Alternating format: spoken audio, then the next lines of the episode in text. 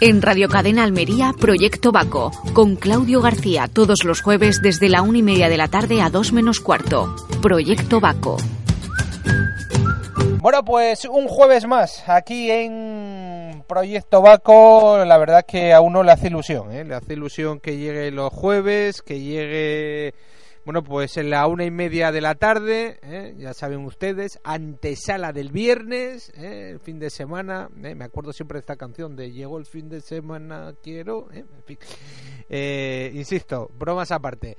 Jueves, una y media a dos menos cuarto, proyecto Baco, donde, bueno, pues conocemos, conocemos mm, algo más acerca de los vinos de los buenos eh, caldos que tenemos en esta piel de toro eh, que tenemos en nuestro país. Gracias a quién? Bueno, pues gracias al director de este espacio, que es eh, Claudio García González, al que vamos a saludar dentro de unos segundos, pero, pero antes quiero recordarles que si quieren ponerse en contacto con nosotros y preguntarle cualquier cuestión a nuestro experto, por compleja que ésta sea, no se preocupen porque ya les eh, digo, ya les adelanto que les va a responder. ¿eh? Pues pueden hacerlo de varias maneras. En el teléfono 950-439-809. También en este caso, bueno, pues en nuestro correo electrónico rcadenalmería.com o también en nuestras redes sociales, ya lo saben, principalmente, bueno, pues en Facebook y en Twitter. ¿eh? Son los sitios donde pueden ponerse ustedes en contacto con nosotros ¿eh? y ya bueno pues a partir de ahí nos dejan esas cuestiones esas preguntas y nosotros y nosotros encantados de responderlas en fin que no me enrollo más hoy vamos a hablar de la manera de puntuar eh, los eh, los vinos de la manera de valorarlos y como les decía, no me enrollo más. Ya saludamos al director de este espacio, a Claudio García. Hola Claudio, muy buenas, ¿cómo estás? Buenas Juan, ¿cómo estás? Muy buenas a ti y a todos los eh, radioyentes que estén al otro lado de, la cadena. Bueno, ¿qué tal la semana? Cuéntame. ¿Bien? Bien, bien, bien. La semana muy bien, como siempre. Eh, intentando aprender un poquito más eh, de vino, que nunca se sabe lo suficiente para poder, eh, bueno, ayudar a quien lo necesite y si y si cabe, pues hacer más rico cada vez este espacio y que los radioyentes se sientan un poco orgullosos de nosotros, ¿no? Que nunca está de más que lo, que lo sean, que lo estén. Oye, hoy vamos a hablar de la valoración de los vinos, ¿no? Sí, así es, así es, así es. Vamos a hablar de cómo se valoran los vinos por parte de los expertos, eh, y hablaremos de fundamentalmente dos sistemas de puntuación bastante conocidos eh, a, nivel mundial y sobre todo a nivel España, eh, como son las puntuaciones Parker y las puntuaciones Peñín, además de hacer referencia a algunas otras, pero fundamentalmente de esas dos, porque entiendo que es un tema bastante interesante, que genera bastante controversia, yo creo que fundamentalmente por el desconocimiento que en ocasiones se tiene de cómo se realizan dichas valoraciones. Eh, y bueno, la verdad es que eh, es un tema muy muy manido en el mundo del vino, eh, del, en el, acerca del cual los expertos, yo digo, o creo que no nos acabamos de poner muy de acuerdo.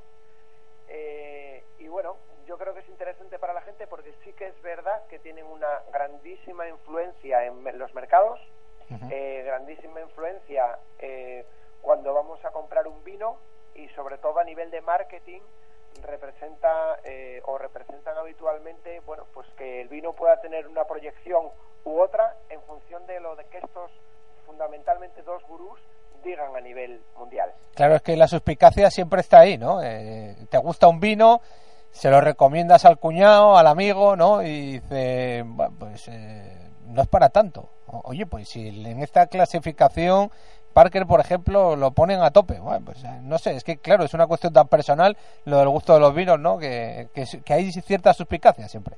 Así es, así es, Juan. Mira, es muy fácil. Eh, al, al, igual que todos llevamos un seleccionador dentro de fútbol, todos llevamos un Robert Parker dentro para hablar de vinos.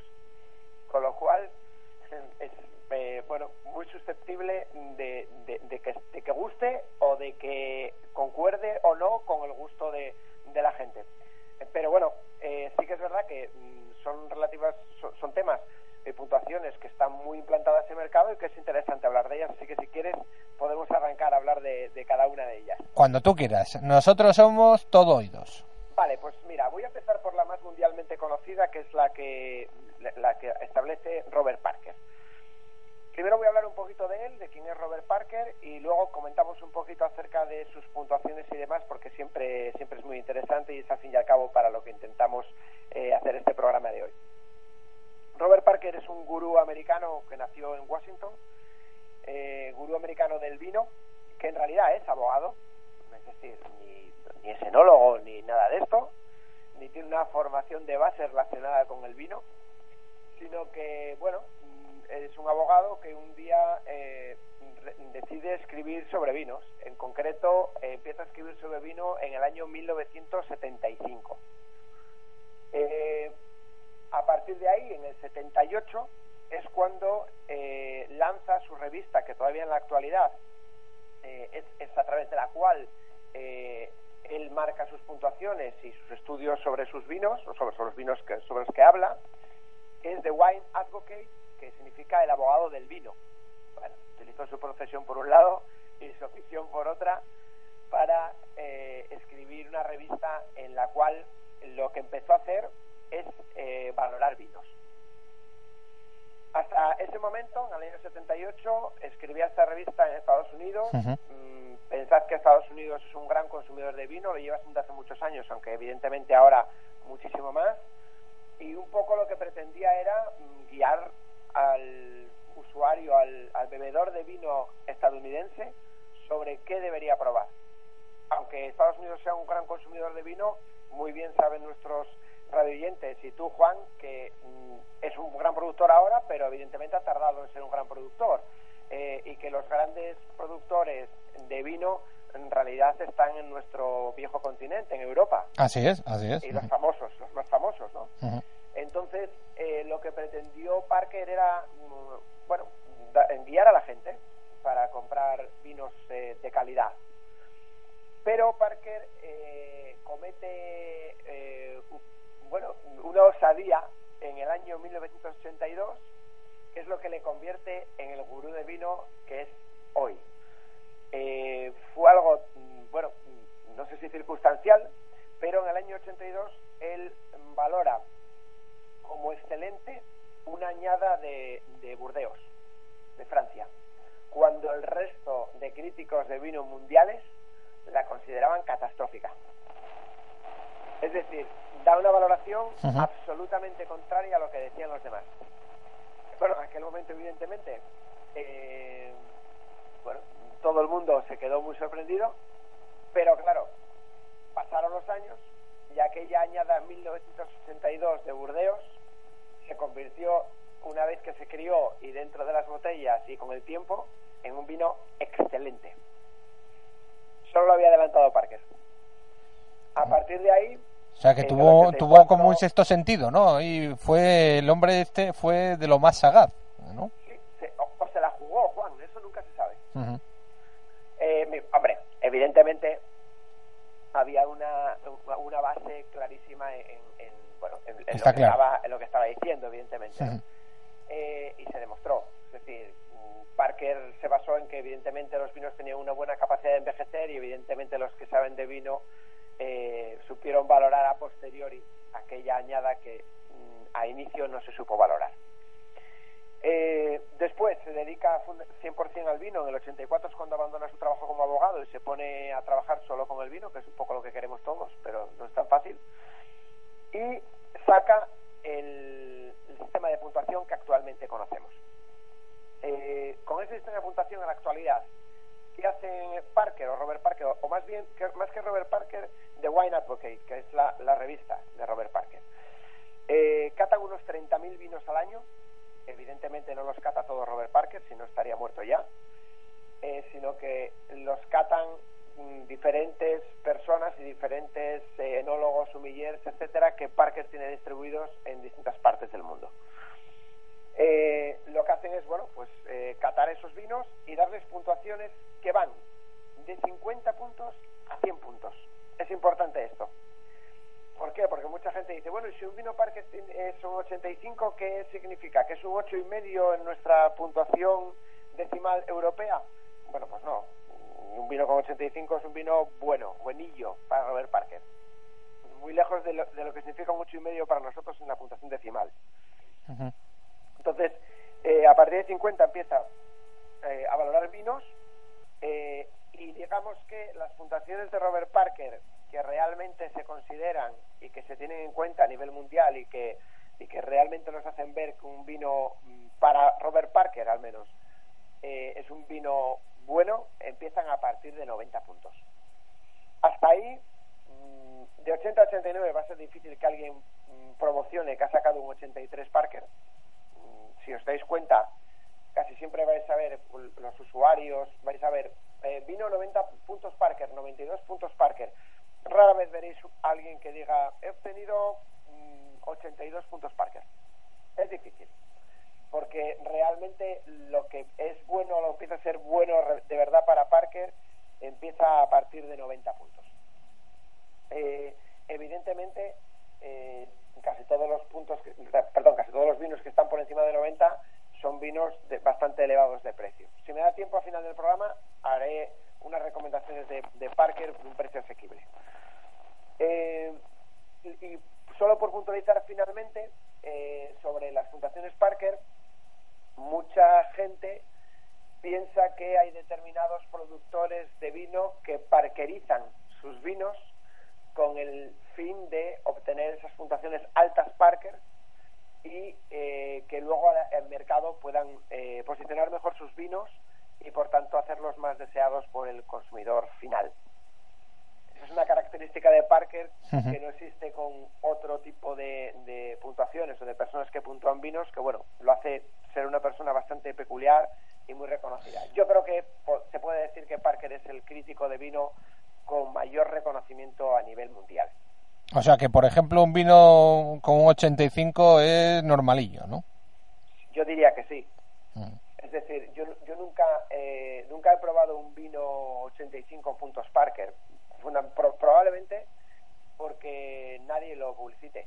Nadie quiera decir que ese vino ha sacado 85. Según él, en su baremo, un vino con 85 estaría entre bueno y muy bueno. Pero la realidad es que nadie publicita que tiene 85 puntos Parker. Todo el mundo publicita a partir de 90 que él dice que son excelentes, excepcionales, etcétera.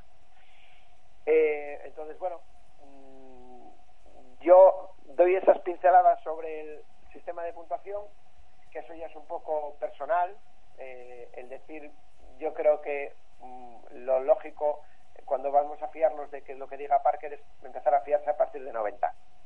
Pero es cosecha claudiana en este caso, cosecha mía. eso me ha gustado, eso de la cosecha claudiana, ¿eh? No, me ha gustado, me ha gustado.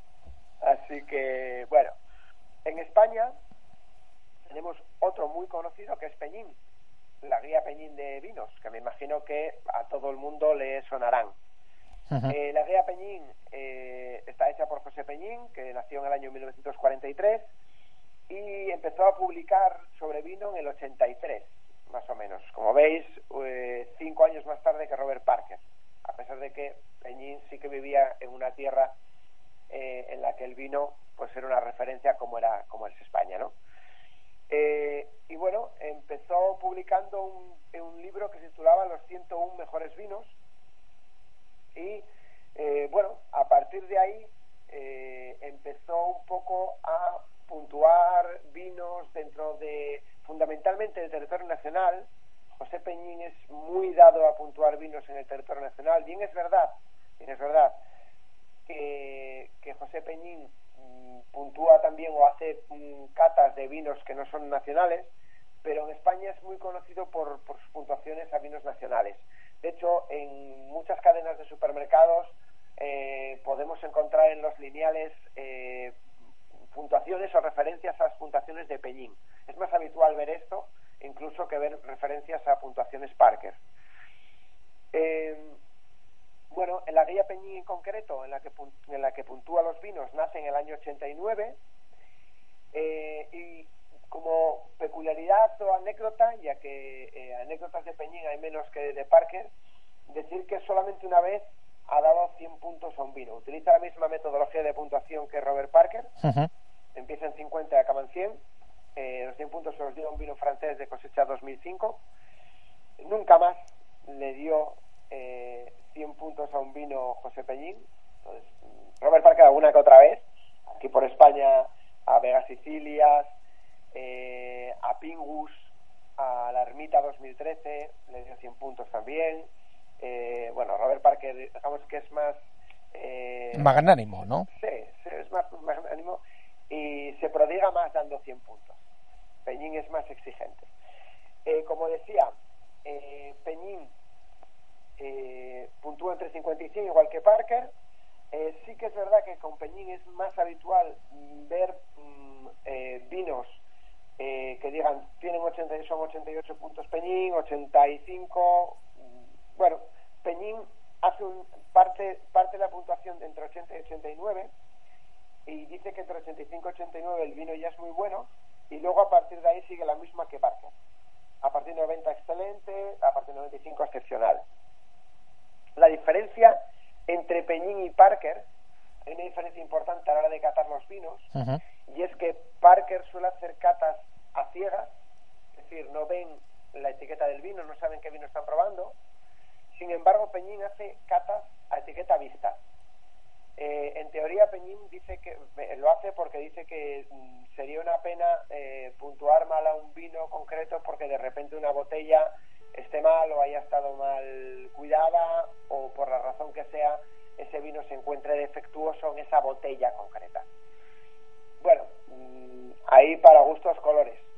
Yo mm, soy de los que defiendo que las, las catas bien hechas deberían ser absolutamente a ciegas. Eh, pero bueno.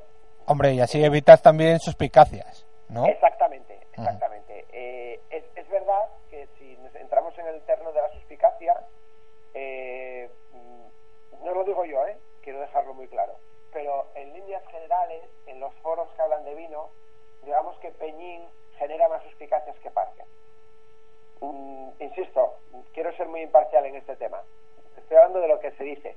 Uh -huh. bajo, bajo mi punto de vista, el uno como el otro mmm, hacen un excelente trabajo y hacen un trabajo yo creo que bastante necesario para guiar a la gente. Otra cosa es que sus gustos coincidan con los de la gente, como hablábamos al principio, ¿no? Pero bueno, hacen un trabajo importante. Y luego, por hablar de otros dos, hablar de Wine Spectator, que es otra revista americana que prueba unos 15.000 vinos al año. Es muy conocida fuera de España, en España mucho menos. Y aquí en España tenemos también a Repsol, que saca una guía, eh, bueno, puntuando vinos también sobre 100 puntos. Una guía que es gratuita. El resto de guías de las que hablamos son guías de pago. Eh, entonces, bueno, como os digo, los métodos de puntuación dependen un poquito también luego de los gustos de cada uno.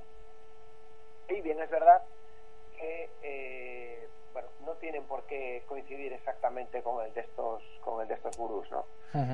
Eh, evidentemente, puntuaciones altas hacen que los vinos sean más caros, no en el año en que salen, porque evidentemente el vino sale, Parker lo prueba o Peñín lo prueba y dice 95. A partir de ahí puede que ese vino evidentemente mmm, incremente su precio. De todos modos, sí que es verdad que Parker, por ejemplo, establece eh, criterios de puntuación en función también de precios y mmm, recientemente hemos de decir que tres vinos españoles eh, que si nos queda un poquito de tiempo, Juan, no sé cómo vamos, espero que sí. Sí, sí, eh, hablo... estamos en la recta final, pero te da tiempo. Vale, hablo de esos tres vinos españoles que obtuvieron una puntuación Parker eh, alta uh -huh. y son vinos, bueno, que están en entre los 10 primeros a nivel mundial, según Parker, por menos de 20 dólares. El primero de todos, que además es el primero a nivel mundial, eh, cuando lo puntuó Parker, que fue en el año 2015, eh, es Pruno, un vino de Ribera de Duero eh, del año del año 2013. he de decir a la gente que mmm, o intenta encontrar a alguien que lo haya comprado y lo conserve, o lo siento mucho, pero ya no lo van a poder conseguir. Bruno 2013, imposible. porque después de lo que Parker dijo, desapareció literalmente de la tierra.